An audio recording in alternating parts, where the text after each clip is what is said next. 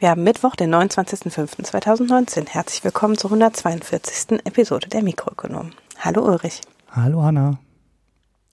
Ja, wir ähm, unterhalten uns heute Abend so lange, wie meine Stimme zulässt. Also Mal kurz. gucken, wie viele Themen wir schaffen. Genau. Äh, ich war ja letzte Woche spontan krank und bin immer noch nicht richtig gesund. Aber da Marco diese Woche untergetaucht ist, gucken wir mal, wie viel wir so geschafft kriegen, bevor mich meine Stimme wieder verlässt. Bevor wir in die Themen einsteigen, wollen wir natürlich Danke sagen für alle, die uns durch Spenden und Daueraufträge unterstützen und darauf hinweisen, dass wir nach wie vor sehr gerne Anregungen, Kommentare, Kritik, Lob und Hinweise per E-Mail bekommen an mikronomen.posteo.de und ihr uns auch auf Twitter finden könnt, sowohl unter @mikroökonom als auch ähm, unter unseren einzelnen Accounts, die jeweils auf der Website verlinkt sind und auch auf Facebook. Antwortet auf Facebook irgendwer? Auf Facebook passiert normalerweise sehr, sehr wenig. Da passiert eben, genau. Ähm, und natürlich könnt ihr uns auch Kommentare auf der Website www.mikroökonomen.de hinterlassen. Das ist zu den letzten Episoden auch wieder sehr zahlreich passiert. Mhm. Also da gab es rege Diskussionen zum Thema CO2-Steuer zum Beispiel und auch äh, zum Thema Verkehrswende. Entgegen Marcos Erwartung hat drei, drei, vier oder fünf Kommentare, also mit meinen Antworten jetzt wahrscheinlich, auf diesen Artikel gegeben, den ich in der letzten Folge gepickt hatte, wo Ökonomen so ein Stadtmautsystem vorgestellt haben und meinten, dass das ja eine total gute Basis wäre, um den gesamten ähm, Nahverkehr oder Personenverkehr neu zu organisieren und dann eben damit auch aufzuhören, den öffentlichen Personennahverkehr zu fördern, staatlich, sondern zu sagen, äh, wir nehmen jetzt eine Maut und dann lassen wir das ganze System sich selber organisieren. Also auch Der Markt. Genau. Eben auch durch äh, privat organisierte Busse, durch kleine Busse, durch autonom fahrende Autos. Und da sind sehr viele interessante Überlegungen drin. Nicht ganz unerwartet ist ist auch auf viel Kritik gefallen, weil es so eine komplette Marktlösung ist.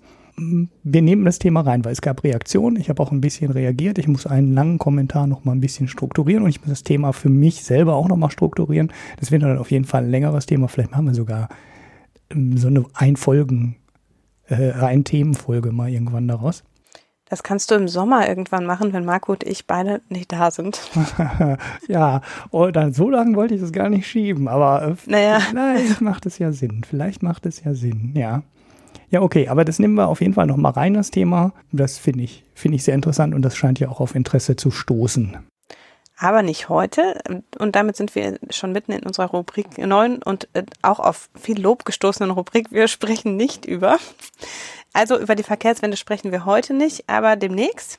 Und wir sprechen auch nicht über Annegret Kramp-Karrenbauer und die CDU, die sich selbst vor die Wand fährt, sondern wir richten unser Augenmerk auf wirtschaftliche oder wirtschaftsnahe Themen und bleiben heute ja auch relativ auf der äh, volkswirtschaftlich-makroökonomischen Seite, habe ich den Eindruck.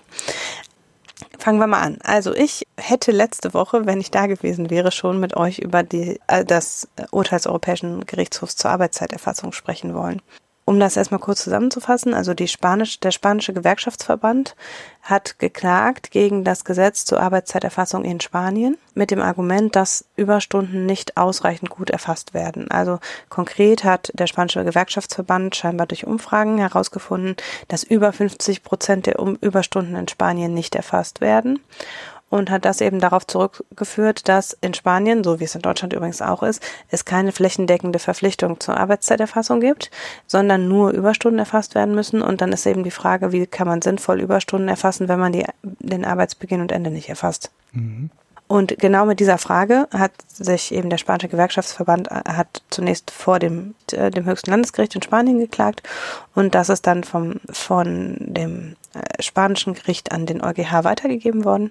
Und der EuGH hat befunden im Sinne der Arbeitnehmerrechte, also dass die Verpflichtung, Überstunden zu erfassen, äh, gilt und dass, um Überstunden erfassen zu können, die gesamte Arbeitszeit erfasst werden muss und zwar transparent und durch ein betriebsweit implementiertes System. Die konkrete Umsetzung in nationales Recht bleibt den EU-Ländern überlassen, wie bei eigentlich jeder äh, Entscheidung auf EU-Gerichtsebene und kann durchaus in den Ländern eben unterschiedlich aussehen.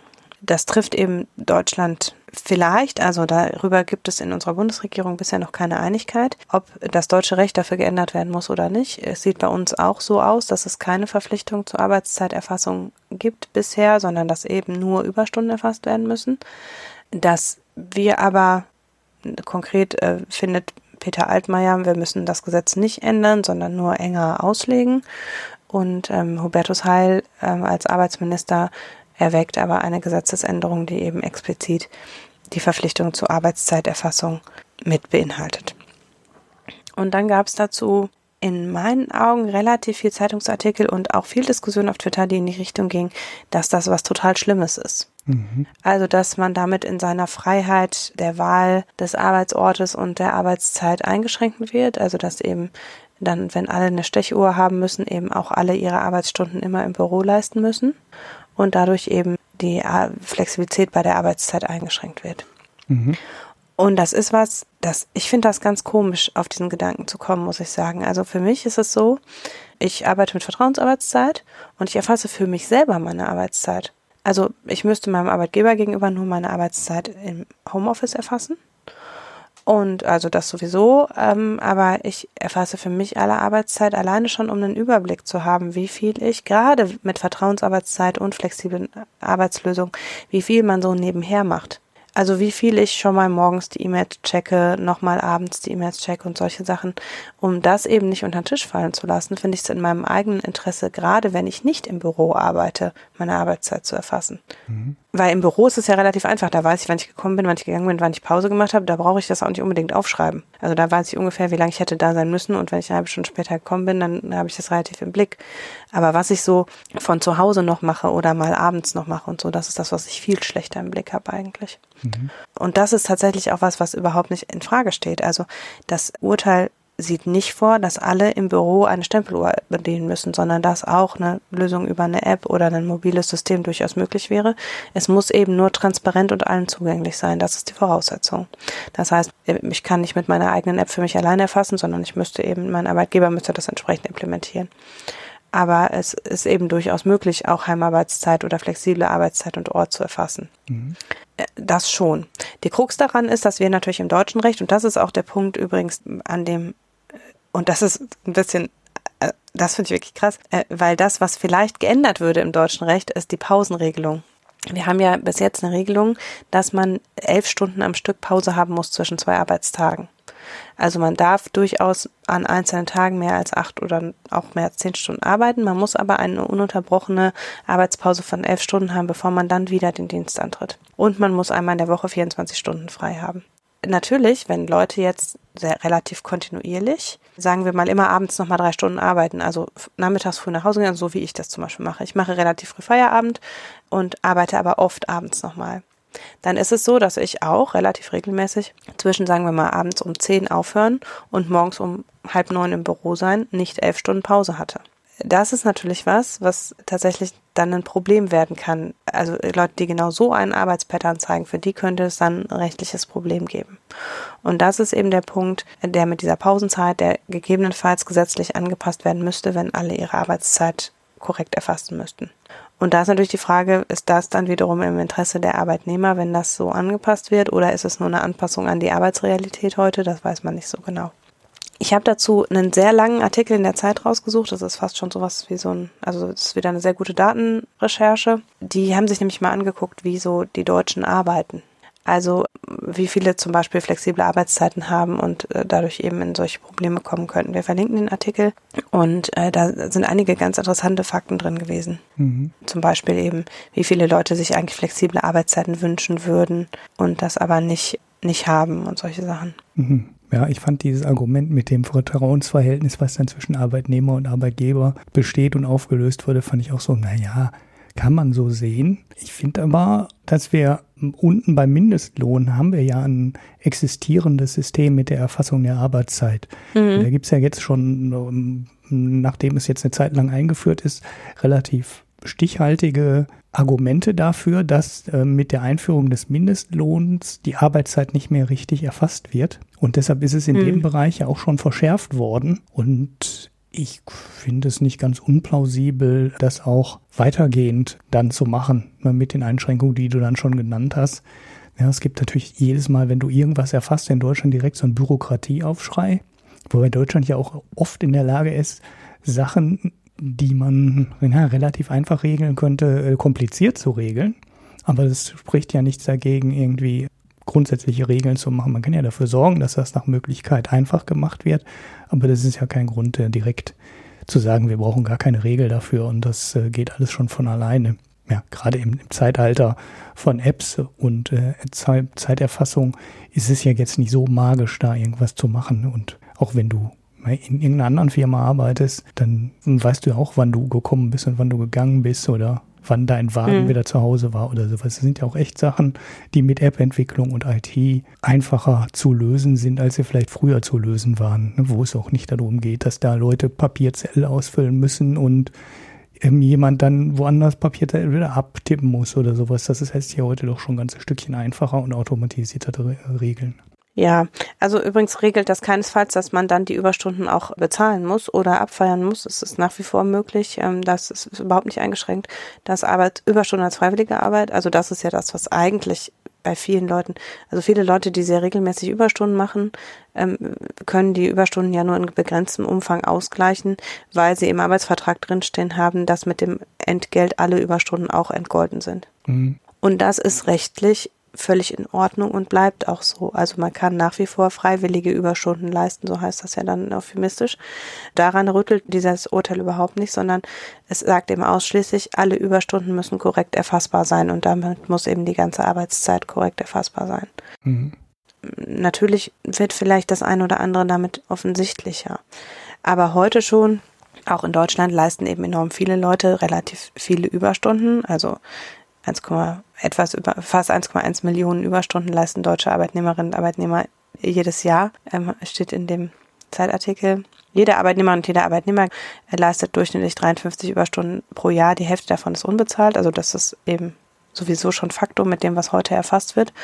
Und äh, 37 Prozent der abhängigen Vollzeitbeschäftigten nimmt nicht seinen vollen Urlaub. Mhm. Und wir wissen eigentlich schon relativ gut über Überstunden Bescheid. Ob die jetzt dann damit erfasst würden oder nicht, weiß ich nicht. Ob das wirklich so fundamental was ändert. Also ich komme ja aus der Wissenschaft und da gab es ja dann schon so von der Schulrektorenkonferenz die Forderung, die Wissenschaft möge bitte ausgenommen werden von diesen Gesetzesänderung, was ich auch so ein Witz finde. So, unsere Leute sind ja keine Arbeitnehmer, die betrifft das nicht. ähm, so, weil ja man nicht trennen kann, was die Leute für sich arbeiten und was im Sinne der Institution. Also wer jetzt eben forscht, tut das ja immer für sich so, weil man das gerne macht oder was weiß ich. Das ist das Argument tatsächlich. Und auch da muss ich sagen, am Ende ist es ja ein Faktum und bekannt, dass auch Wissenschaftler, die Zeiterfassung haben, also in vielen Forschungsinstituten gibt es ja Zeiterfassung, dass die sich halt dann irgendwann ausstempeln und mhm. dann weiterarbeiten. Also wenn Leute wirklich aus Überzeugung mehr arbeiten, weil gerade eine Deadline ist oder es gerade hart auf hart kommt, dann wird man, egal wie die Zeiterfassung ist, da weiter Möglichkeiten für finden ich glaube, dass es viel eher so ist oder das, was ich vermuten würde, ist, dass viele Leute sich nicht so klar machen, wie viele Überstunden sie leisten, wenn die Überstunden nicht erfasst werden. Mhm.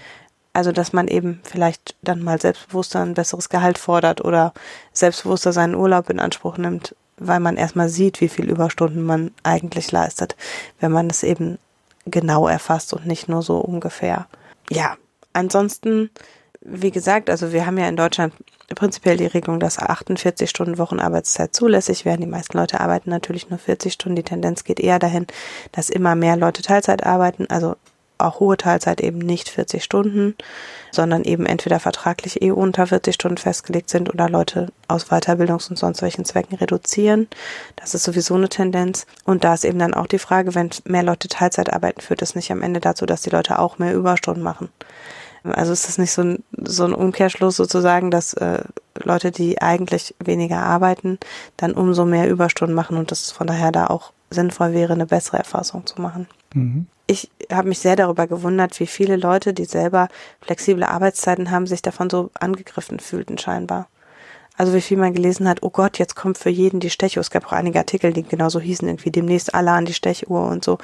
Wo ich denke, naja, aber das ist zu wissen, wie viel man arbeitet und nicht arbeitet, ist elementar auch, um mit sich selbst und seiner Arbeit im Reinen zu sein, glaube ich. Also ganz unabhängig davon, wie die Arbeitszeit aufgeteilt ist. Mhm. In dem Artikel wird auch sehr viel über die Zufriedenheit, äh, also zum Beispiel, dass Leute, die flexibler arbeiten, prinzipiell zufriedener sind. Also wer Einfluss auf seine Arbeitszeiten hat, ist zufriedener als Leute, die im Schichtdienst immer zu bestimmten Zeiten arbeiten müssen, zum Beispiel Von daher, da Leute sich ja offenbar wünschen, flexiblere Arbeitszeiten zu haben, glaube ich auch nicht, dass sie davon wieder weggehen würden, wenn sie die jetzt ordentlich erfassen würden. Also es entspricht ja der Lebensrealität. Es ja. gibt da einfach keinen Zusammenhang. Du kannst ja sauber erfassen und trotzdem flexibel anfangen und aufhören. Ja. Oder mal zwei Stunden Mittagspause machen oder anderthalb. Also das Einzige ist wirklich dieses mit dieser Ruhezeit. Das Mhm. trägt letztlich nicht dem Rechnung, dass Leute vielleicht mitten am Tag eine lange Pause machen. Ja, okay. Gut. Also Lehrer zum Beispiel sind da auch ein klassisches Beispiel. Ne? Bei Lehrern wird es auch ganz viele geben, die diese elf Stunden nicht einhalten. Gerade auch schon gefragt, weil die arbeiten ja dann auch immer abends noch oder häufig. Wird dann halt abends Ja. noch mal gearbeitet, wenn die Kinder im Bett sind, so, ne, zum Beispiel. Und dann Ja. werden halt noch mal Klausuren korrigiert. Und ja gut, das ist eigentlich dann zu spät, ne? Wenn du bis zehn arbeitest und du bist dann um acht wieder in der Schule. Ah, doch, das wird noch, wird noch klappen, Nee, ne? elf Stunden Abstand muss man haben. Nee, das stimmt. Sie werden zehn Stunden, genau. Das reicht nicht. Mhm. Ja. Ja. Ja, man wird sehen, wie die Sache dann gelöst wird. Ich bin schon sehr Wobei, wie das gespannt. bei Beamten ist, weiß ich sowieso nicht, weil Beamte haben ja eigentlich gar keine vorgeschriebene Arbeitszeit. Ja, ja, das ist ja sowieso, da steht ja auch was ganz anderes drin. Da, du bist ja noch Schulstunden bezahlt. Ne, das ist ja, der ist ja sowieso total bescheuert. Also ein Lehrer hat ja nur 24, 26, 28 Schulstunden, die bezahlt werden. Mhm. So, und der arbeitet natürlich viel mehr. So, von daher ist das ja da sowieso total unscharf. Ja, mal gucken, was denen dann einfällt. Was da umgesetzt wird, genau, das muss Genau. man dann mal. Der, der. Staat macht sowieso für sich dann wieder eine eigene Regel. So, der macht Mhm. ja auch dann bei den Lehrern hat er sich ja auch, den nicht festangestellten Lehrern hat er sich auch diese schöne Lösung mit den Sommerferien ausgedacht, ne, wo der die Mhm. den Leuten immer einen Zeitarbeitsvertrag gegeben hat von August bis Juni quasi, also vom Schuljahresanfang bis Schuljahresende und die dann zwischendurch wirklich sechs Wochen lang in den Sommerferien auf die Straße geschickt hat und denen kein Geld gezahlt hat. Das müsste mal irgendein privater Unternehmer machen und sagen, ich werfe dich jedes Jahr im Sommer zwei Monate raus und stelle dich dann wieder neu an. Die würde sofort pro Riesenprobleme kriegen wegen Aneinanderknüpfung von Zeitarbeitsverträgen und so weiter. Der öffentliche Dienst ist der größte, äh, also äh, hat die allermeisten befristeten Arbeitsverhältnisse deutschlandweit sind im öffentlichen Dienst. Mhm. Also genau das, was auch immer gepredigt wird. Ne? Ja, ja. Äh, gegenüber der Privatwirtschaft wird im öffentlichen Dienst überhaupt nicht eingehalten. ja. Und bezahlt Überstunden übrigens auch, haufenweise. Obwohl im öffentlichen Dienst was flächendeckend Zeiterfassung ist, trotzdem. Also es der öffentliche Dienst ist an vielen Stellen ein sehr schlechter Arbeitgeber eigentlich. Die Polizei, die schieben ja auch Millionen Überstunden vor sich her und so weiter. Das ist ja nicht die einzige Hm. Behörde, wo das so ist. Ich glaube, in Ja. Finanzämtern und so sieht's auch nicht besser aus. Naja. Ja. Ich habe gerade noch Ja. ein Thema reingeschoben, hast du gesehen? Habe ich nicht gesehen, weil ich muss ja an meinem Mute-Button in der Nähe bleiben. Also, weil du mal hustest. Ja, okay. Ah, okay, genau. Ich habe hab noch so ein ganz, äh, so ein ganz kurz, kurz Nachklapp zu dem Trump-China-Thema. Ah ja, das ist das, was du eben in, ja, ja. äh, letzte Woche drüber geredet haben. Und diese Drohung, die ich dann letzte Woche noch unbedingt reinnehmen wollte, dass, äh, dass China ja mit äh, irgendeiner Sanktion wegen den seltenen Erden drohen könnte, das ist jetzt halt auch wirklich äh, umgesetzt worden. Also nicht die nee, nicht äh, irgendein Boykott oder irgendein Verbot des Exports von seltenen Erden, sondern die Drohung. Zwar ist in der Zeitung der Kommunistischen Partei Chinas veröffentlicht worden, dass die USA sich durchaus darauf einstellen sollten, dass die seltenen Erden nicht mehr unbegrenzt ausgeführt werden dürften. So, sie sollten sich nicht überrascht zeigen, wenn das eine Antwort aus China wäre. Das ist halt die Antwort auf die ähm, UA-Drohungen, der- dass die USA UA nicht mit Software beliefern, also dann eben halt Google, dass sie keine Chips mehr bekommen. Und dann haben die Chinesen jetzt, wie auch zu erwarten war, halt mit gesagt, dann bekommt ihr halt keine seltenen Erden mehr. Diese Dinger brauchst du halt, um Handys zu produzieren, jede Art von Hochfrequenzchips, Bildschirme und, und, und. Und bei einigen dieser seltenen Erden ist China der einzige relevante Lieferant. So, die Drohung liegt jetzt halt auf dem Tisch. Die muss ich mir jetzt nicht mehr ausdenken. Und jetzt wird man mal sehen, wie die ganze Geschichte weitergeht. Was ich daran noch ganz interessant fand, war die Reaktion der Aktien der ähm, seltenen Erdeproduzenten in China. Und eigentlich sollte man ja jetzt denken, wenn äh, der Export eingeschränkt wird, dann ist es ja total schlecht für die chinesischen ähm, Unternehmen, weil sie haben ja dann viel weniger Absatzmärkte und sie machen dann viel weniger Umsatz. Interessanterweise sind die Kurse der Produzenten aber gestiegen, was äh, eine völlig seltsame Reaktion ist, aber die Börse scheint wohl davon auszugehen, dass es ja die Vorwerfungen, die dann auf dem Markt entstehen würden, eher dazu führen, dass die Preise steigen und die Firmen dann auch beim Verkauf innerhalb von Chinas quasi an die von diesen Weltmarktpreisen oder von den steigenden Weltmarktpreisen dann profitieren würden. Das ist äh, ne, so ein bisschen um die Ecke gedacht, aber nicht ganz unplausibel. Ich finde äh, grundsätzlich eine interessante Überlegung der Börse, die hat sich halt wirklich durchgesetzt. Ne? Also wenn man mit ähm, Anfang Mai die Kurse vergleicht, sind da schon einige Produzenten, die sind 18. Die FAZ hat eine Auflistung davon. 18 Prozent, 10 Prozent, 40 Prozent, 22 Prozent, 55 Prozent. Also die sind durch die Bank spürbar angestiegen. Ja, man wird sehen, wie die Nummer weitergeht. Das wollte ich nur kurz nachklappen zu dem Trump- und Zollthema, wo sich ja sonst nichts Entscheidendes getan hat. Ah doch, die zweite Nachricht dazu war, dass Trump gesagt hat oder irgendjemand aus dem Handelsministerium, das weiß ich jetzt gar nicht mehr so ganz genau, dass ähm, die Lösung von Huawei halt in dem großen Paket kommen würde. Das war im Endeffekt das, was Marco auch schon gesagt hat, weil ich mich ja gefragt habe, wie wollen die diesen Konflikt überhaupt auflösen? Die können jetzt den Laden ja nicht einfach verhungern lassen und damit rechnen, dass China nichts macht, sondern es ist so, ja, so ein Ass, das Trump nochmal einfach spielt, um wieder die Kontrolle über die Verhandlungen zu bekommen. Er musste jetzt halt wieder irgendwas machen, um wieder am längeren Hebel zu sitzen und äh, ja, ist halt so eine klassische Verhandlungstaktik, die er immer hat. Dann hat er jetzt halt wieder einen neuen Punkt aufgemacht und kann damit wieder die Verhandlung kontrollieren. Man wird sehen, wie es weitergeht. Da werden bestimmt noch einige Nachrichten kommen zu dem Thema. Oder rechnet irgendjemand mit einer schnellen Einigung? Also ich nicht. Ich glaube kaum.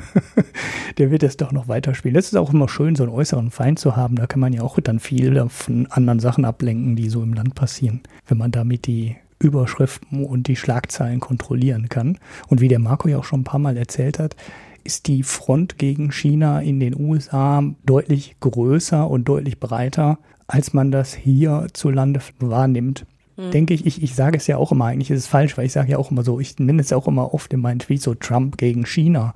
Aber es ist wirklich auch von demokratischer Seite gibt es da einige unterstützende Senatoren und Kongressmitglieder, die halt im Endeffekt die harte Linie gegen China durchaus unterstützen. Also es ist nicht so umstritten, wie viele Ökonomen. Die gibt natürlich bei Ökonomen, die kriegen sofort eine Krise, wenn du irgendwas gegen freien Handel machst. Aber in der Politik ist es weit weniger umstritten, als man das vielleicht von, aus der europäischen Sicht so wahrnimmt. Gut, was machen wir jetzt als nächstes? Ähm, da hast du noch was, genau, Energiewende. Okay, ich habe heute auch ziemlich kurzfristig eigentlich vor der Sendung. Ich wollte noch was anderes machen, aber dann sind mir heute. Du hast überhaupt nichts eingetragen vor der Sendung, gib's doch zu. Ja, ich habe gar nichts eingetragen. Ich hatte was, ich habe ja off, äh, offline hatte ich hier schon ähm, mir Notizen gemacht, aber dann habe ich dann doch ganz kurzfristig noch drei Sachen gelesen, die dann auch in die Sendung reingekommen sind. Ich hatte mal wieder so eine etwas längere Diskussion über Energiewende. So ist einer meiner Steckenpferde. Und da ist mir heute so ein Tweet untergekommen. Also es gibt einen neuen Referentenentwurf des Gebäudeenergiegesetzes. Das ist ein Gesetz, was schon mal auf dem Tisch lag, was aber irgendwie grandios gescheitert ist. Die Hintergründe habe ich nicht mehr nachgeschaut, aber das war vor zwei Jahren wohl schon mal in der Überlegung, das alles neu zu machen.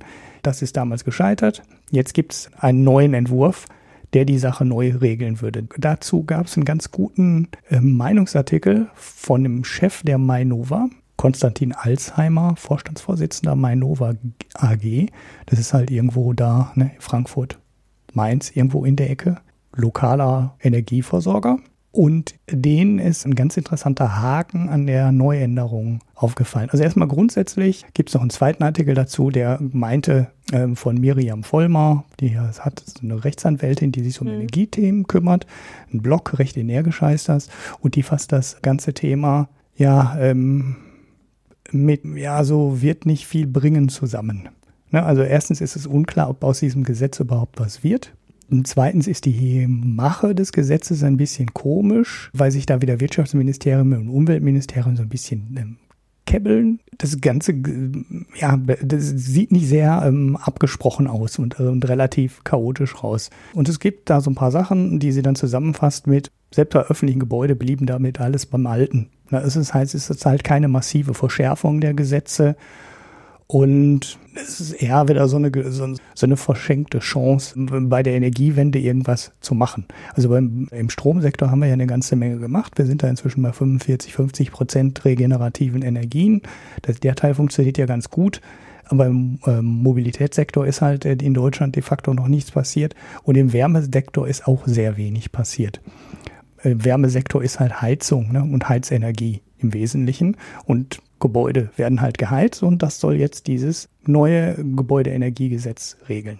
So, der Haken in diesem Gesetz ist jetzt, du musst halt an bestimmten Stellen, äh, man nennt das Sektorkopplung. Ne? Also wenn du versuchst, den Stromsektor und den Wärmesektor miteinander zu verbinden, dann machst du Sektorkopplung. Eine Sache mhm. bei der Sektorkopplung ist zum Beispiel Abwärme aus Kraftwerken zur Stromerzeugung zu benutzen, um mit der Fernwärme aus diesem Ding dann Wohnung mhm. zu heizen. So, jetzt musst du hingehen und dir überlegen, wie, wie viel CO2 steckt jetzt quasi in der Fernwärme drin. Mhm. So, das Ganze musst du halt verrechnen, um dann festzulegen, ist jetzt Fernwärme CO2 schädlich oder nicht. Das ist so die Grundüberlegung, die hinter diesem Gesetz steckt. Und genau an dieser Berechnungsmethode wollen die jetzt was ändern. Also es ist ähm, früher irgendwie über die Strommenge verrechnet worden. Und jetzt soll eine Methode zum Einsatz kommen, die heißt Carnot-Methode. Ich nehme mal an, dass man das äh, T am Ende nicht spricht. Und danach äh, würden sich die Bedingungen und die Berechnungsmethoden für die Fernwärme massiv verschlechtern. Und das hat eine entscheidende Auswirkung. Denn die Energieantwort, die an die Gebäude demnächst gestellt werden, die hängen nicht nur äh, vom Gebäude selber ab. Das heißt, das Gebäude mhm. wird nicht äh, nur von der Wärmedämmung oder sowas ähm, beurteilt, sondern auch von der Methode, wie du dein Haus heizt.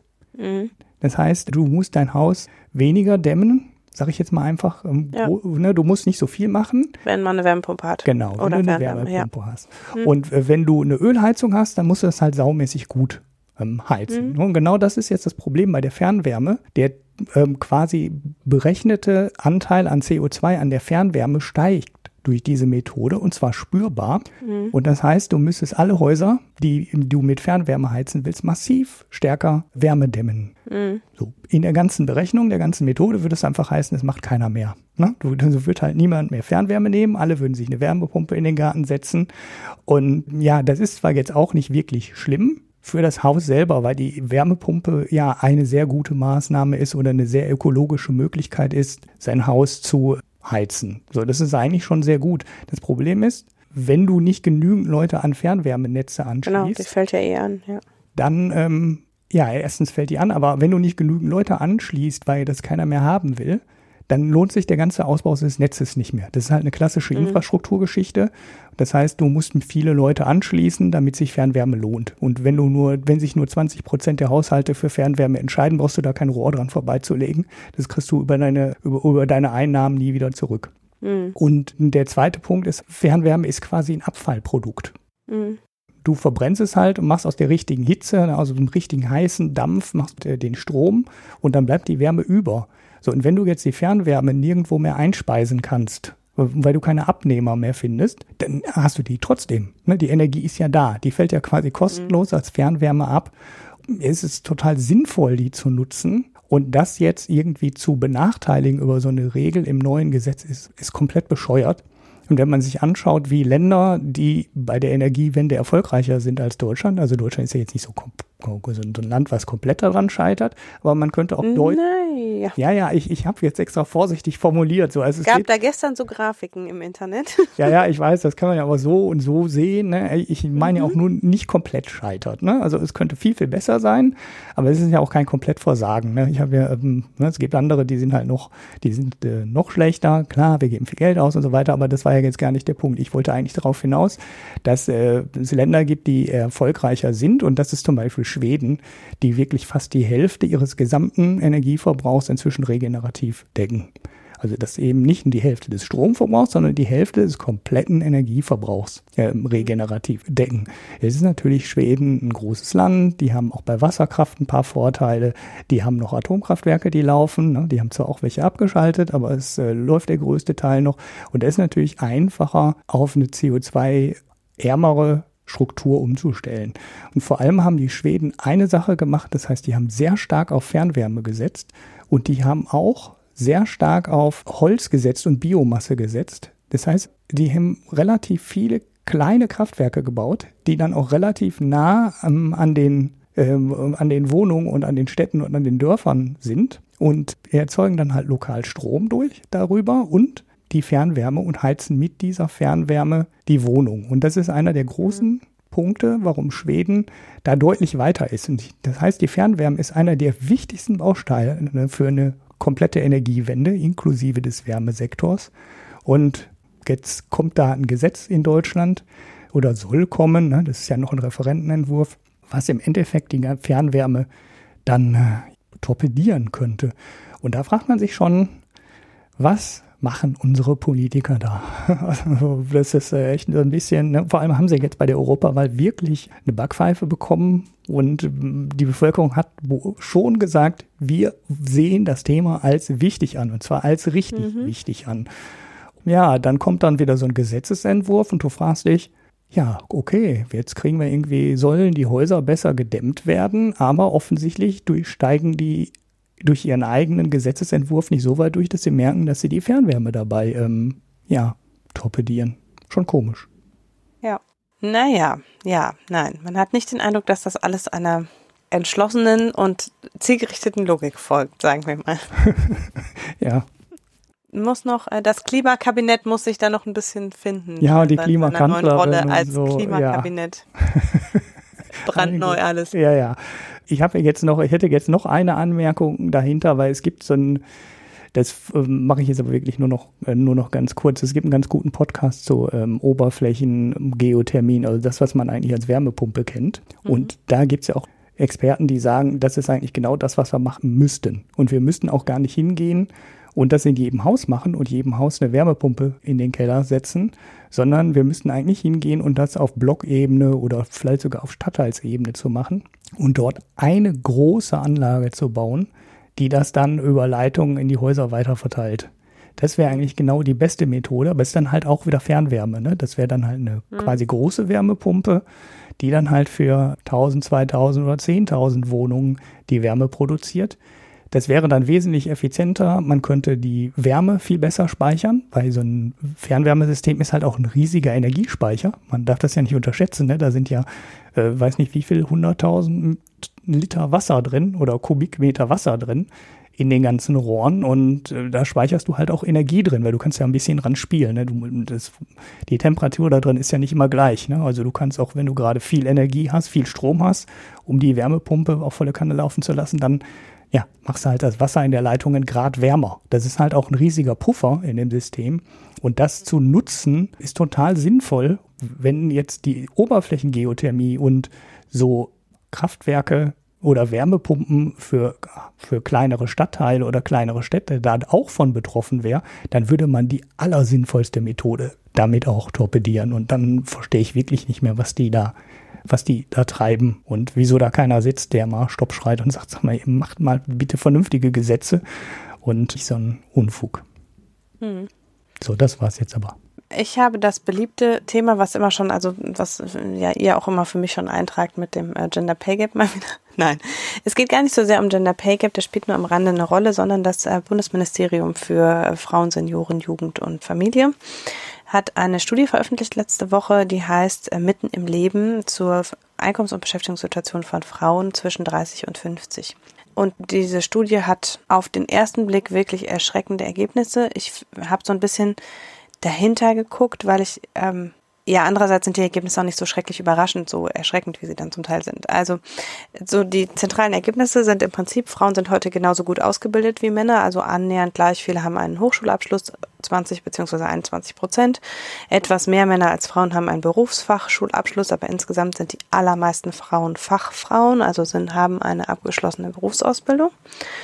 Und dennoch arbeitet weit über die Hälfte der Frauen nur in Teilzeit.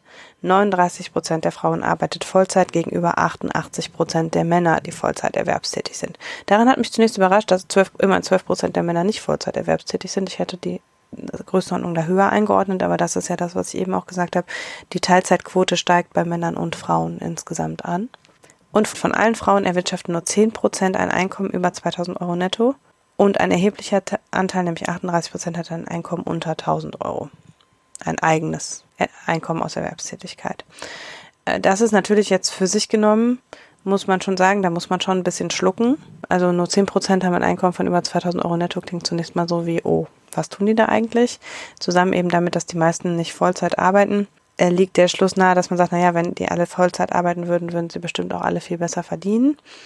Das ist nicht ganz so, denn bei den Männern haben auch nur 40 Prozent, also etwas unter der Hälfte ein Einkommen von über 2000 Euro netto. Und ich habe auch nochmal das Medianeinkommen eingeguckt. Das Medianeinkommen in Deutschland liegt halt irgendwie bei knapp unter 2000 Euro. Das heißt, auch wenn alle Frauen Vollzeit arbeiten würden, würde nur 50 Prozent von ihnen ein Einkommen über 2000 Euro netto haben.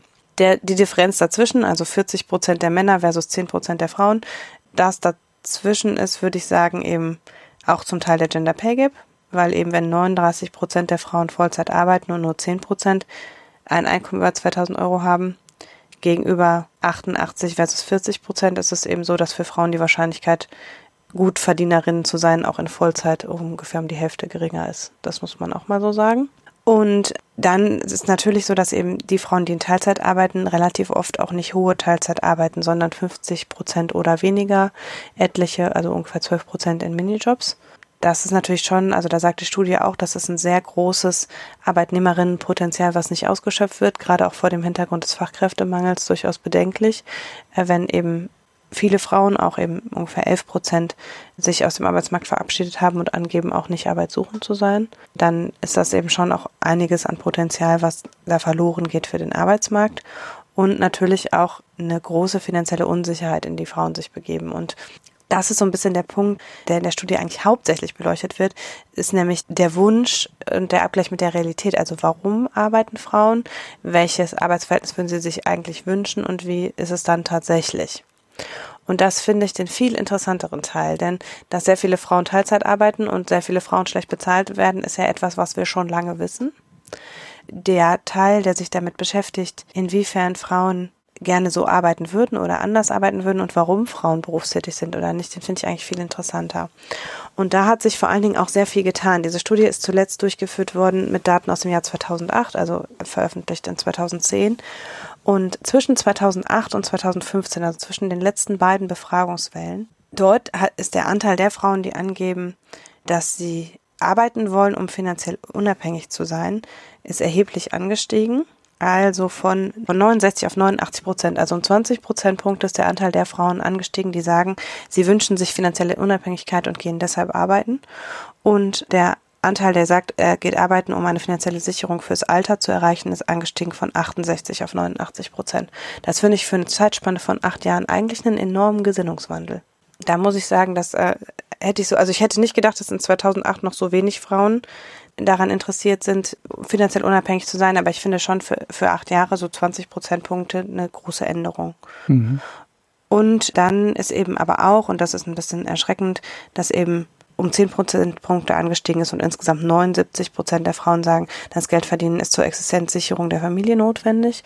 Das heißt, es ist schon auch so, dass bei vielen vielleicht nicht der Wunsch zu arbeiten da ist, sondern die Notwendigkeit zu arbeiten. Und und am deutlichsten gestiegen ist aber der Punkt von 69 auf 93 Prozent, dass der Beruf wichtig ist für das Selbstwertgefühl. Da finde ich eben schon, okay, da zeigt sich, in der Realität arbeiten viele Frauen nicht oder in geringer Teilzeit, aber die Berufstätigkeit hat an sich deutlich an Bedeutung gewonnen. Also sowohl für den eigenen Selbstwert als auch für die finanzielle Unabhängigkeit. Es hat halt erheblich an Stellenwert gewonnen. Das ist natürlich auch ein gesellschaftliches Phänomen, dass eben insgesamt die eigene Sicherung fürs Alter zum Beispiel auch bei Männern eine größere Rolle spielt. Also dass eben sich selber absichern zu können insgesamt auch als wichtiger wahrgenommen wird. Aber ich würde schon sagen, dass da eben zumindest im Kopf von viel, von den jetzt 30-Jährigen vermutlich sich was getan hat gegenüber denen, die eben vor zehn Jahren 30 waren. So würde ich, also sind ja nicht die gleichen Frauen, die befragt worden sind, sondern jeweils ein repräsentativer Ausschnitt aus den 30 bis 50-Jährigen. Und da sind eben welche rausgefallen, quasi die noch eher alte Schule gesagt haben, nee, ich wünsche mir keine finanzielle Unabhängigkeit und welche neu nachgerückt, die stärker auf finanzielle Unabhängigkeit setzen. Und das hat sich, das überträgt sich aber scheinbar nicht in Lebensrealität. Das wird eben auch abgefragt. Ähm, die Studie hat sich auch ähm, relativ länglich damit beschäftigt, wie viel Stunden Arbeitszeit sich Männer und Frauen denn wünschen würden.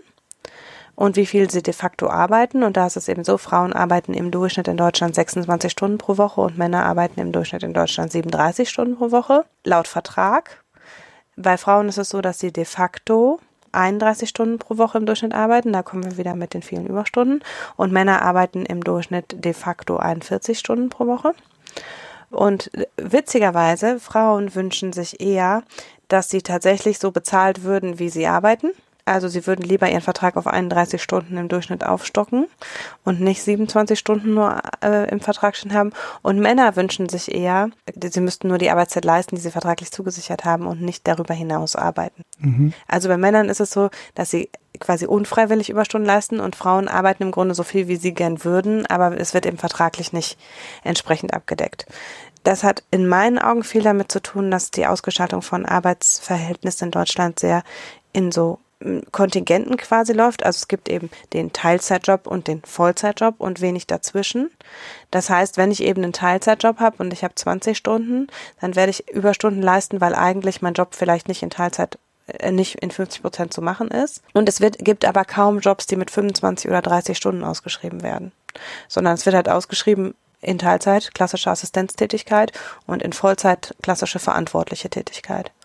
Und dieses ganze Zwischenspektrum der sogenannten hohen Teilzeit, das muss man im Zweifel dann selber einholen, durch freiwillige Reduktion erreichen oder selber aktiv einfordern. Das wird halt nicht vom Arbeitgeber von vornherein so gedacht, dass ein Job auch in 30 Stunden eine verantwortliche Tätigkeit beinhalten kann. Mhm. Ja, die gewünschte äh, Stundenzahl deutet ja ein bisschen darauf hin, dass so, ein, so eine Vier-Tage-Woche. Ja, also das ist, die haben auch gefragt, jetzt nicht nur, wie viel sie haben versus wie viel sie gerne in ihrem jetzigen Job quasi bezahlt würden oder arbeiten würden, sondern auch wie viel die gewünschte Arbeitszeit ist. Und da unterscheiden sich Männer und Frauen gar nicht mehr so stark. Also Frauen würden gern 31 und Männer 35 Stunden arbeiten. Mhm. Wenn man sie einfach ließe. Ja. Ne, und das ist eben genau. Es geht eigentlich so in Richtung hohe Teilzeit für beide. Also von der gesellschaftlichen Tendenz her. Es gibt ja so ein paar Firmen, die es auch schon mal probiert haben, ne, mit einer Vier-Tage-Woche mhm. und dann festgestellt ja. haben, dass die Produktivität der Mitarbeiter gar nicht so viel niedriger ist oder fast genauso hoch ist wie vorher, ja. obwohl die den ganzen Tag weniger arbeiten.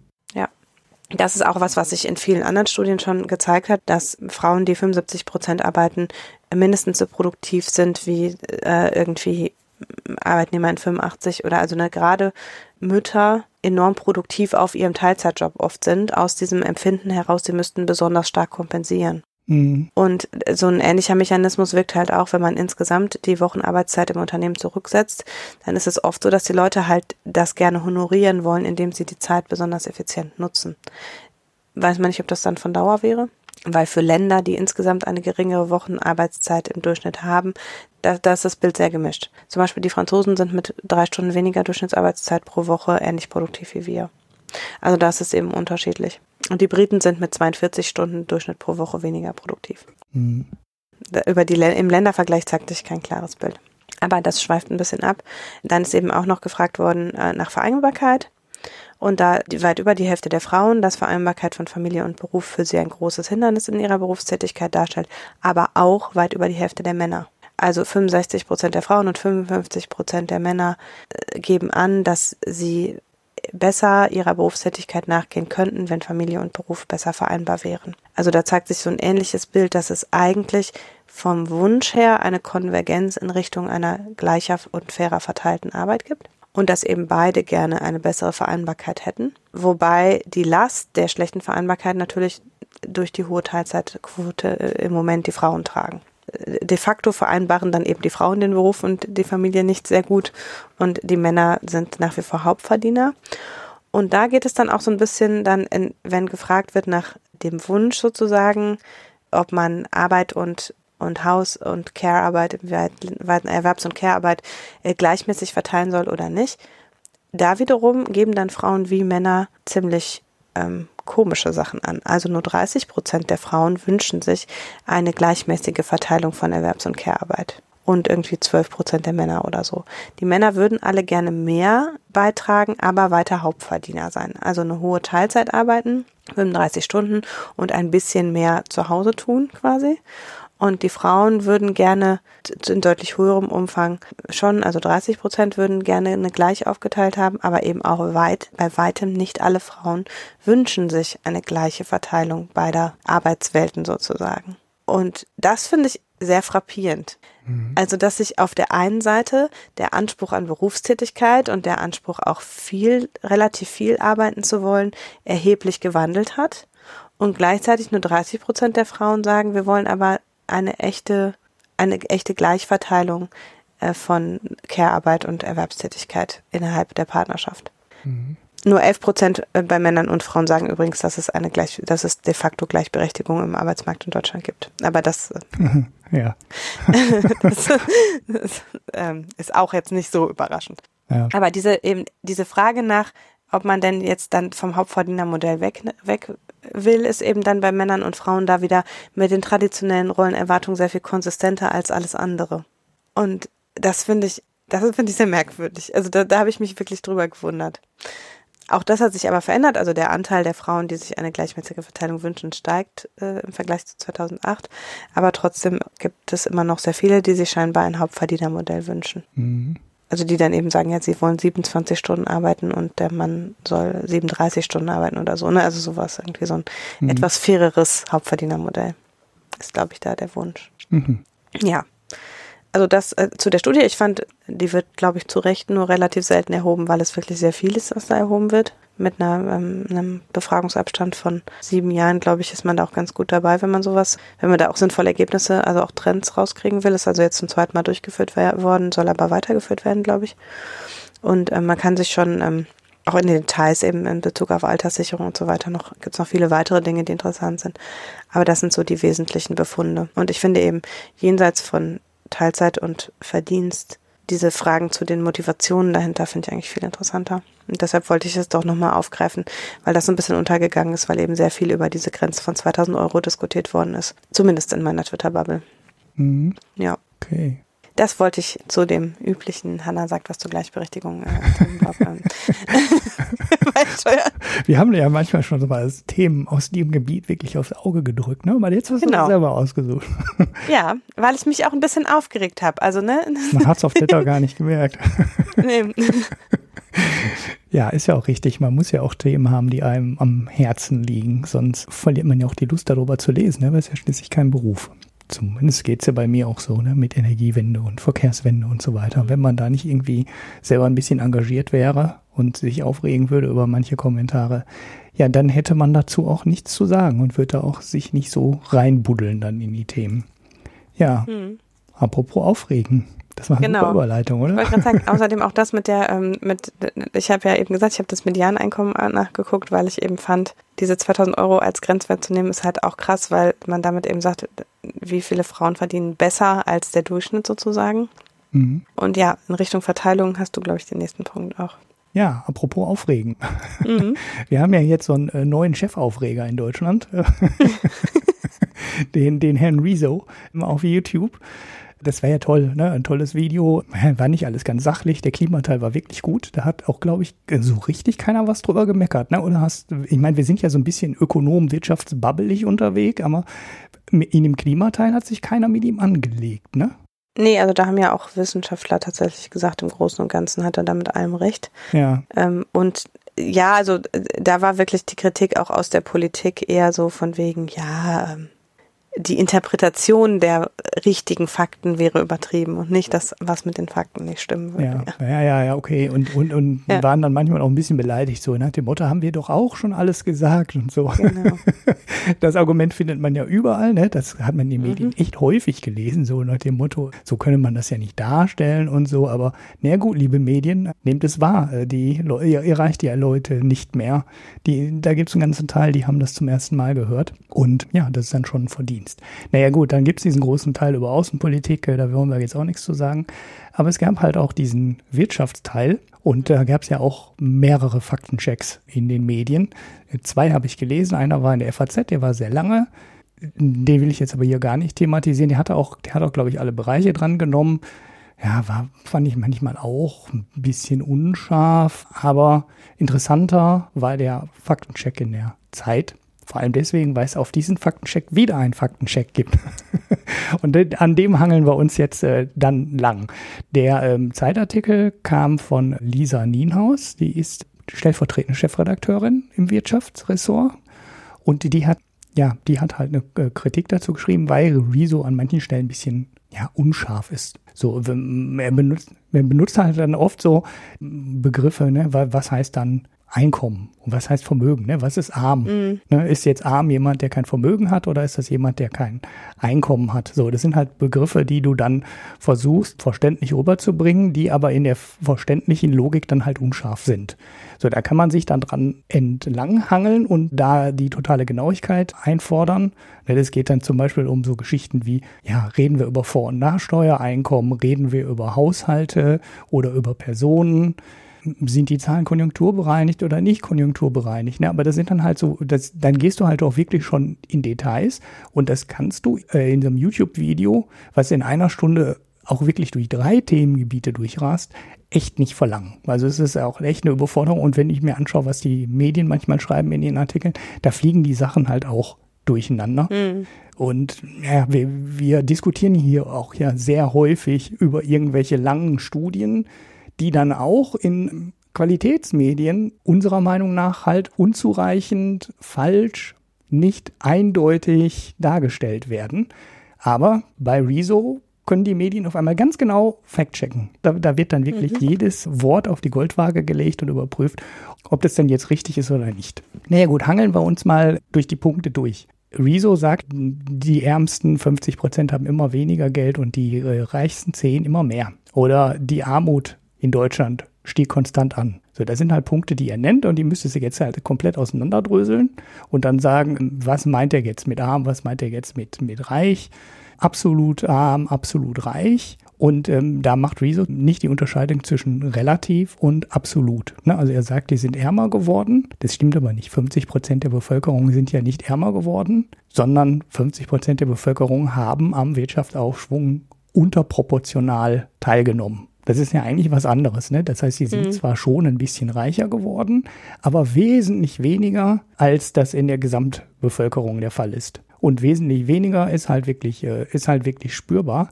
Und wirklich ärmer geworden ist nur das untere Dezil. Also bei den untersten 10 Prozent kann man, wenn man es macht, ab 1991 gibt eine Grafik, die werfe ich auch in die Show Notes.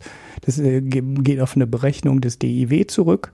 Und das unterste Dezil hat wirklich absolut an Einkommen verloren. Ne? Also die haben heute Kaufkraft bereinigt seit 1991 weniger Geld zur Verfügung, obwohl wir seitdem, ja, 1991, wie lange sind es? 28 Jahre, äh, Wirtschaftsaufschwung hatten und die Durchschnittseinkommen gestiegen sind. Und ja, wenn du dann in so einer Zeit mit 28 Jahren äh, meistens Wachstum in, bei den Ärmsten der Armen Einkommenseinbußen hast. Ja, es ist nicht so wahnsinnig viel, es sind so ja, sechs, sieben Prozent weniger. Aber schon. Also. Ne, aber das ist natürlich, wenn du schon bei den Ärmsten bist, das ist natürlich schon eine Menge Geld. Ne? Also das ist, das, das wirkt jetzt in der Grafik jetzt nicht so äh, enorm viel, aber ja, wenn, wenn die Durchschnittseinkommen, also der, der wirkliche Durchschnitt, ne, also das mittlere Einkommen ja, so 10, 12 Prozent im Plus liegt. Und die Reichsten haben halt dann, weiß ich nicht, 30, 35 Prozent gewonnen. Und die, das unterste Dezil hat 6 oder 7 oder 8 Prozent verloren. Dann ist natürlich die Aussage von Rezo, dass die Schere weiter auseinandergegangen ist. Das ist ja die eigentlich äh, politisch wichtigste Zahl erstens völlig richtig, aber zweitens stimmt es auch, dass am unteren Ende wirklich Leute absolut an Einkommen verloren haben. Und ne, nicht nur relativ, die hm. sind nicht nur im Vergleich zum Durchschnitt der Bevölkerung ärmer geworden, sondern die haben wirklich de facto weniger Geld in der Tasche oder die haben natürlich mehr Geld in der Tasche, ne, aber Kaufkraft bereinigt, können die sich heute weniger leisten, als es sich äh, vor 28 Jahren leisten konnte. Und das ist auch ganz interessant, weil das ist auch so ganz am Ende der Aufschwungsphasen sind die ein paar Mal in den positiven Bereich gekommen. Also so 98, 99 war so eine Phase, wo auch die ähm, untersten Einkommen im Plus lagen. Da war so 5%, 6% haben die damals zugelegt. Da war die Schere auch noch ähm, interessant interessanterweise echt nah zusammen. Das heißt, da reden wir über das unterste Dezil lag 6% im Plus und das oberste Dezil lag so 12, 13% im Plus. Aber seit diesem Zeitpunkt geht es wirklich auseinander. Und die, das unterste Dezil ist dann irgendwann kurz danach in, dem, in der Wirtschaftskrise 2000, 2001, als die große Internetbubble platzte, wieder ins Minus gerutscht, hat sich dann wieder vor der letzten Wirtschaftskrise so ganz knapp an die Nulllinie rangerobbt und ist jetzt halt wieder runter. Und das ist schon interessant, dass wir, dass da drei lange Aufschwungphasen dabei waren und die immer noch im Minus liegen. Und dann zu sagen, ähm, ja, das hat der Rezo jetzt hier undeutlich dargestellt. Ne, die, die grobe Aussage, also die Formulierung war dann zwar nicht exakt, aber die Aussage ist äh, schon relativ richtig, weil die 10%, die untersten 10% liegen im Minus. Und wenn du die untersten 20% nimmst, dann also das nächste Dezil liegt ja, das ist mal so gerade eben im Plus, ne, so ein Prozent. Wenn du die jetzt zusammenfasst, liegen die untersten 20 Prozent zusammengenommen im Minus. Mhm. Und jetzt könntest du das nächste Dezil noch da drauf rechnen. Das liegt dann wieder so 6 Prozent, 7 Prozent im Plus. Dann hast du wahrscheinlich das, die unteren 30 Prozent, die de facto nichts dazu gewonnen haben. Ne? So, das unterste Dezil liegt halt im Minus, das andere plus minus null, das andere eine 6% im Minus, 1 plus minus null, 1 6% im Plus. Das heißt, die unteren 30% haben heute genauso viel Einkommen im Durchschnitt wie 1991. Und das ist nach 28 Jahren, in denen du 24 Jahre Wirtschaftsaufschwung hattest, wie mal Daumen, schon eine ganz erschütternde Zahl.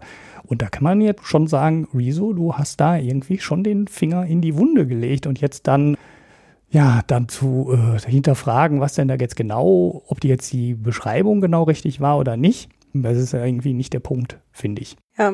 Ist in der Zeit noch eine Kritik drin, dass die Grafiken verfälscht sind. Ne? Also der, halt der klassische Gag, den oft Leute machen, wenn sie mit Grafiken Sachen aussagen wollen. Man verschiebt halt oder man lässt halt einen Bereich raus aus der Grafik. Ne? Also wenn du so eine mhm. Schwankung hast zwischen 10 und 20 Prozent, dann lässt du halt die Nulllinie weg und lässt die Grafik bei 10 anfangen. Und dann wirkt jede Schwankung, die du in der Grafik hast, wesentlich stärker, als er eigentlich ist.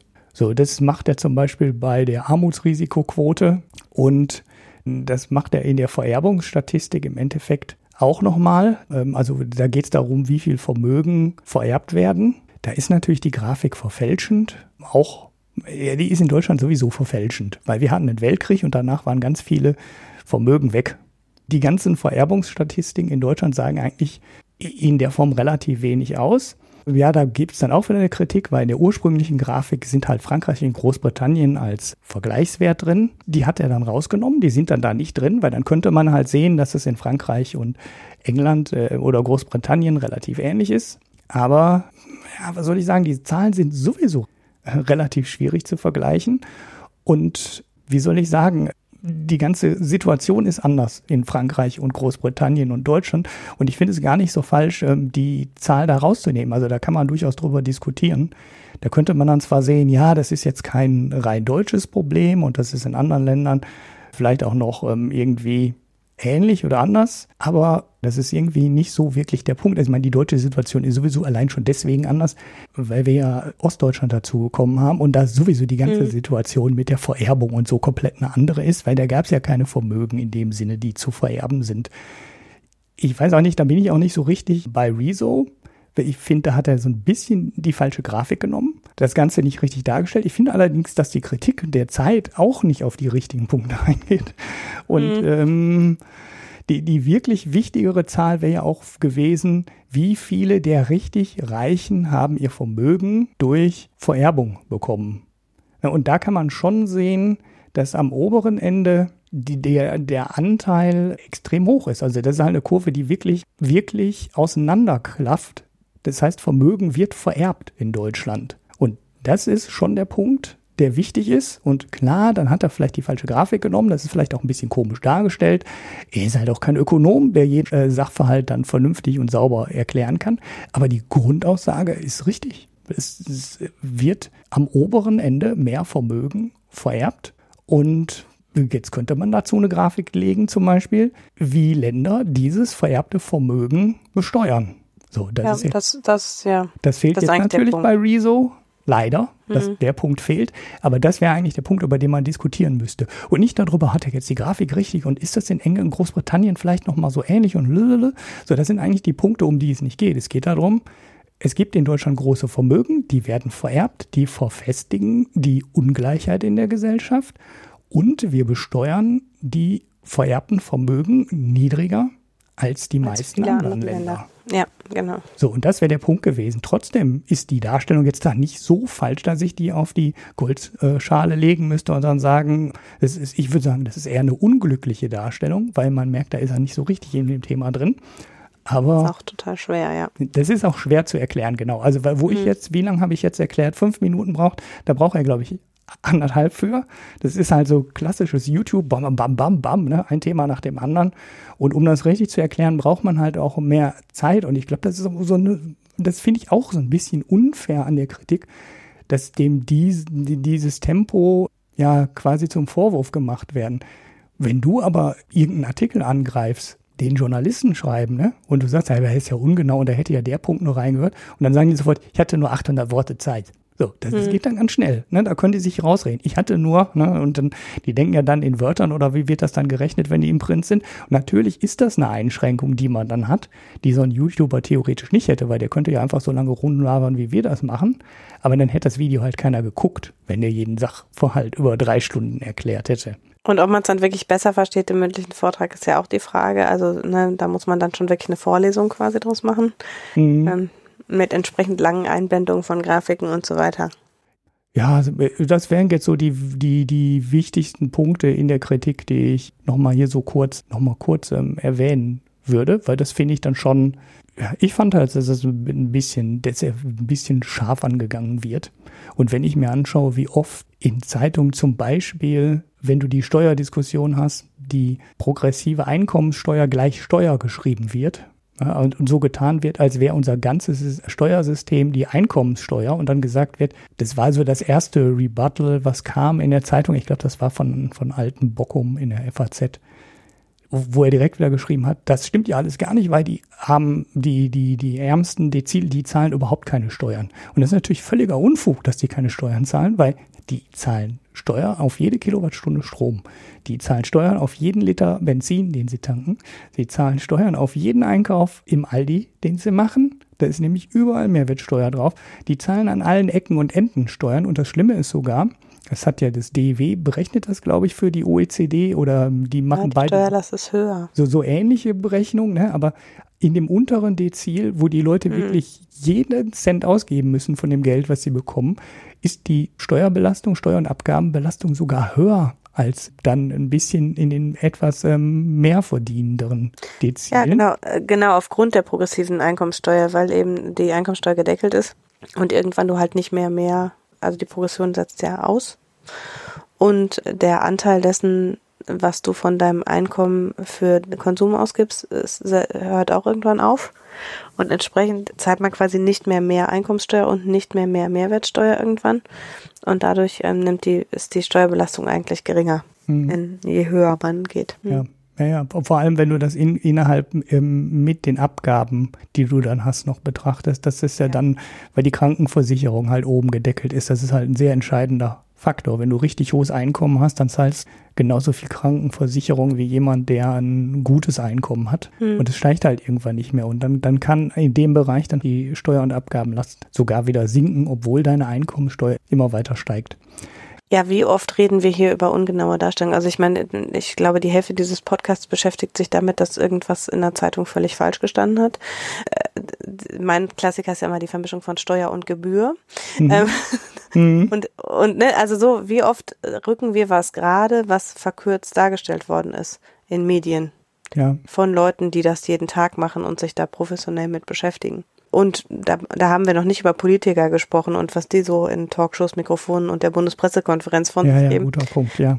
Äh, also von daher, ich, ich finde auch, also ich habe auch bei diesem Wirtschaftsteil hier und da so ein bisschen gedacht, ah, nicht so ganz treffgenau und mh, da ist ein bisschen Vermischung, aber das denke ich eben auch sehr oft, wenn ich andere Sachen lese, weil ich vom Fach bin und deshalb mir das auffällt. Und ich bin sicher, bei jedem anderen, wenn er was liest, was aus seinem Fach kommt, fällt ihm das auch genauso in der medialen Darstellung. Also uns geht es halt mit Wirtschaft so. Jemand, der was weiß ich aus der Medizin kommt, der wird eben bei jedem populärwissenschaftlichen Artikel über Medizin Ohren- und Augenschmerzen kriegen, weil einfach Medien Dinge verkürzt darstellen. Und das verkürzt darstellen macht es manchmal falsch. Mhm. Und ja, und es erfolgt insgesamt zu wenig Fact-Checking auch oft, weil eben eine Punchline gut ist. Ich finde jetzt nur äh, ne, der, der Punkt, die, die Kritik, sie war ja auch nicht, nicht unsachlich. Ne? Also äh, klar gab es unsachlich, nee. da gibt's ja Leute, die, die sind halt von Prinzip, von, von Haus aus unsachlich und wollen immer nur Krawall. Die Artikel lese ich dann aber meistens nicht. Da gibt's ja meistens nur ein Tweet zu und Facepalm und Ende. der Artikel in der Zeit war ja jetzt auch nicht unsachlich. Der war sehr nee. sachlich. Ich fand allerdings auch nicht so 100% genau.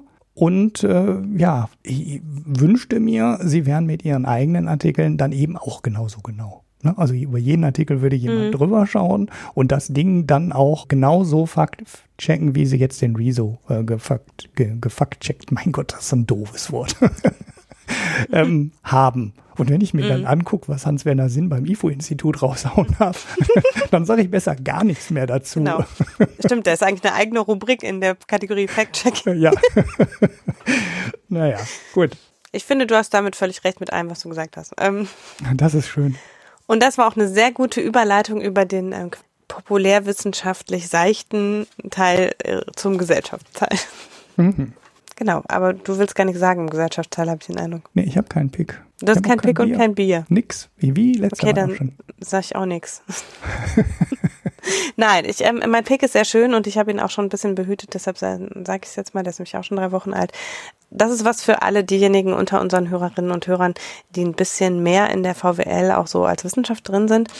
Denn es gibt ja eine umfangreiche Bewegung, die sich ähm, plurale Ökonomik nennt, die schon lange in Deutschland wie international sich dafür einsetzt, dass die VWL-Lehre diverser wird, also mehr verschiedene Konzepte lehrt.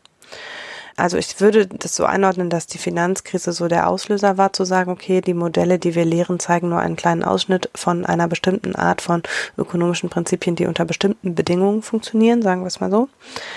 Und ich möchte da gar nicht Stellung beziehen. Ich würde sagen, ich habe für beide Seiten Verständnis.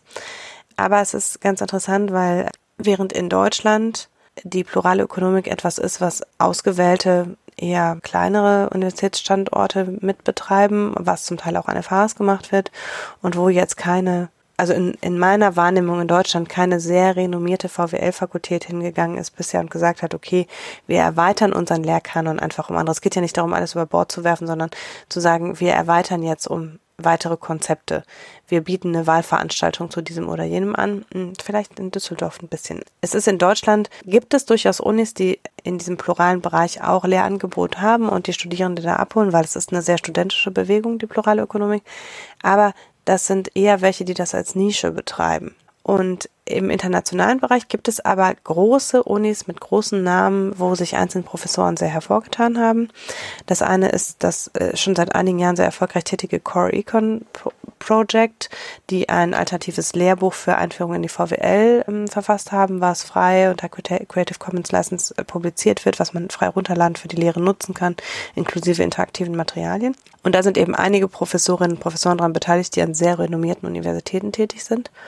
Und jetzt habe ich da einen Artikel gefunden, der sich, der einen Ökonomen porträtiert, der in Harvard tätig ist und der eben nicht diesem Core Econ Project zugehörig ist, sondern der in Harvard parallel zu dem und aus Harvard muss man dazu sagen, Gregory Mankiw, der quasi das VWL-Grundlagen Makrobuch geschrieben hat, was in Deutschland wie im Ausland sehr flächendeckend zum Einsatz kommt, lehrt in Harvard parallel zu dieser wirklich grundlegendsten Grundlagen, äh, das sind die Grundfesten der VWL-Veranstaltung, gibt es in Harvard jetzt ein anderes Angebot von einem jungen Ökonomen, der alternative Konzepte präsentiert und zwar als Wahl, nicht eben als Ersatz, sondern als zusätzliches Wahlangebot. Und ähm, das finde ich ein finde ich beeindruckend, weil es so ein Nebeneinanderstehen ist, ohne dass es sich bekriegt. Und ich habe eben aus der deutschen VWL oft den Eindruck, dass das so ist, als wollte man alles über Bord werfen und alles neu erfinden.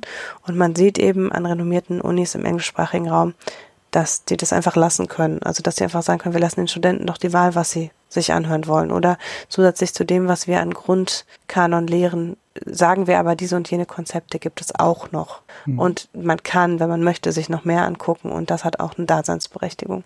Ja, es ist ein Artikel auf Vox.com auf Englisch, der eben diesen Menschen porträtiert, der dieses neue Angebot konzipiert hat. Und der, ähm, das wird da so ein bisschen so dargestellt, als wäre der, würde dieses Konzept jetzt auch flächendeckend an allen möglichen anderen Unis demnächst umgesetzt werden und als würden demnächst in Harvard alle Studierenden das hören.